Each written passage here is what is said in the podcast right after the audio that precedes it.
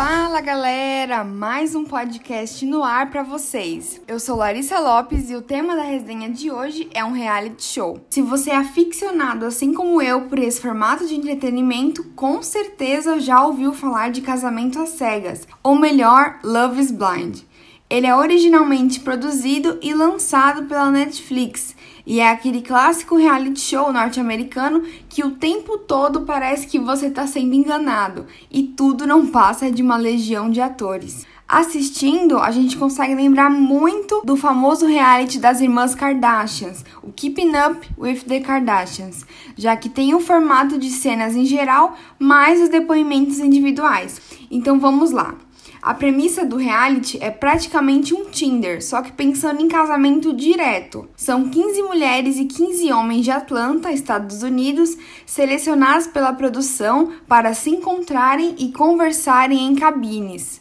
Mas calma, tem um detalhe: ninguém vê ninguém. A única coisa que eles têm é a voz um do outro, já que estão separados por uma parede. Após vários dates, como a gente costuma chamar, os participantes podem encontrar sim um amor, sair de lá noivos e, se derem sorte, conseguir se casar. A ideia do programa faz parte de um experimento que busca provar se o amor é cego mesmo, ou seja, que você pode amar alguém independente da aparência física, da raça, da etnia, da idade e de tantos outros atributos que a gente costuma observar em alguém antes de se apaixonar. O criador e produtor de Casamento às Cegas é Chris Colin, que em várias entrevistas garantiu que tudo que passa no reality é real. Para a revista Variety, ele disse, aspas, existem muitos programas bons por aí, onde as pessoas podem encontrar o amor, mas não é tão sério assim.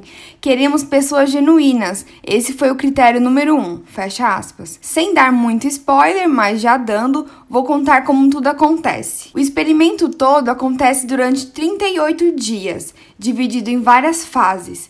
Nos dois primeiros episódios, os homens e mulheres têm os famosos encontros nas cabines. Detalhe aqui é que todos os encontros são heterossexuais, mesmo havendo um participante bissexual. Então, os dates são resumidos a homem e mulher, mulher e homem. E no primeiro encontro já tem gente criando ranço e não querendo nunca mais falar com a outra pessoa. E é muito engraçado de ver como uma boa conversa determina muito se a gente vai gostar de alguém ou não. E como nessa situação a conversa é a única coisa que eles têm, é o fator determinante, né? Assim, eles vão conversando e se conhecendo melhor. Os participantes costumam falar sobre a vida, experiências amorosas anteriores, sonhos, religião, carreira e curiosidades. O objetivo é que eles criem uma conexão emocional que vire amor no final de tudo isso. Em seis dias de conversa, já tem casal formado falando eu te amo. Quem assiste dá risada e pensa: como é que eles conseguem falar eu te amo em tão pouco tempo? Pois é, menina, nem eu sei. Segundo a produção, os dates chegavam a durar até 20 horas, só que a edição só seleciona os melhores momentos. Os participantes podiam abandonar o encontro a qualquer hora, então cada um sentia aquela pressão de conseguir manter um papo bom e não deixar que a pessoa saia, né? Ok, depois de todos os homens conversarem com todas as mulheres e vice-versa, cada um fez uma listinha de quais pessoas gostaria de repetir o date. Assim, a produção conseguia afunilar mais ainda as preferências de cada um. A intenção do reality é literalmente promover casamentos, e o participante participante só podia ver pessoalmente a pessoa com quem se apaixonou se eles ficassem noivos nas cabines. É isso mesmo. Então teve muito homem pedindo mulher em casamento, mas também teve mulher pedindo homem. E viva a fuga dos padrões. Depois de noivos, os seis casais se conheceram pessoalmente e embarcaram rumo a uma lua de mel no México. Os seis casais são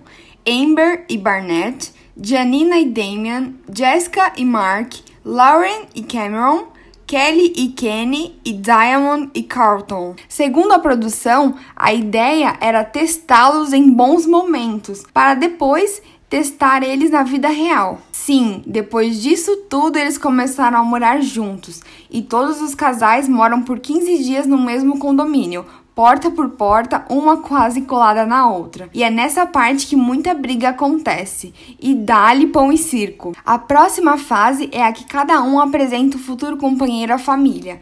Questões como diferença de idade e raça vêm à tona e os participantes discutem muito sobre isso. Por fim, chega a hora de dizer sim ou não. A produção organiza um casamento para cada casal, com direito a vestido, smoking, salão, família e amigos reunidos. É hora de decidir quais casais vão mesmo ficar juntos, quais não estão prontos ou quais não gostam mais da pessoa que se apaixonaram nas cabines. Nem todos os casais realmente casam, porque muitos deles acabaram brigando, perdendo a energia que eles criaram nas cabines. O reality é apresentado pelo casal Nick e Vanessa Lechey, que são casados há nove anos e têm três filhos. A voz deles entra sempre no início e no fim de todos os episódios e nas transições de fase dos casais, eles mesmos aparecem para conversar com todo o elenco. Legal notar que nessas aparições do casal apresentador, eles sempre usam o próprio casamento como case de sucesso e põem em dúvida com algumas perguntas o relacionamento de todos os participantes. Casamento às Cegas tem 10 episódios e um especial de 50 minutos, que eles chamaram de reencontro. Nesse especial, os participantes se reencontram com o casal apresentador depois de um ano e meio das filmagens, para lavar roupa suja, chorar, comemorar e contar atualizações sobre o relacionamento ou a falta dele. O programa foi filmado em 2018 e só estreou em 2020, no dia 13 de fevereiro, um episódio lançado por semana. Ou seja, os casais já estão juntos há mais de um ano e meio e tiveram que esconder o relacionamento todo esse tempo das redes sociais, por causa do contrato com a Netflix. E de acordo com os produtores, de 30 pessoas que entraram, apenas 8 casais se formaram depois das cabines e apenas 6 foram ao ar, porque eles tiveram que decidir por quais renderiam mais e quais renderiam menos. Tanto é que no começo do reality a gente pode ver vários rostos diferentes e do nada eles somem, desaparecem. E com certeza foi uma falha de continuação da edição, que poderia simplesmente explicar porque eles não deram certo ou sei lá o que. E como tudo que acontece hoje acaba repercutindo nas redes sociais, com casamento às cegas não foi diferente. Muitos participantes chegaram a receber muito hate quando os episódios foram lançados, especialmente no Twitter, por causa das brigas, das falas e de algumas atitudes que eles tiveram. São exemplos desse hate todo o casal Diamond e Carton e a Jessica. E você só vai descobrir porque eles levaram todas essas críticas assistindo ao reality. Eu não vou contar, prometo. E a internet toda também amou junto um casal em específico, porque nem só de raiva vive o espectador, né? E é isso, gente. Espero que vocês tenham se interessado em assistir ao reality e possam entrar nessa experiência com olhos mais atentos para observar tudo isso que eu falei aqui hoje. Liguem o Netflix, escolham seus casais favoritos e vivam o entretenimento. Beijo e até a próxima!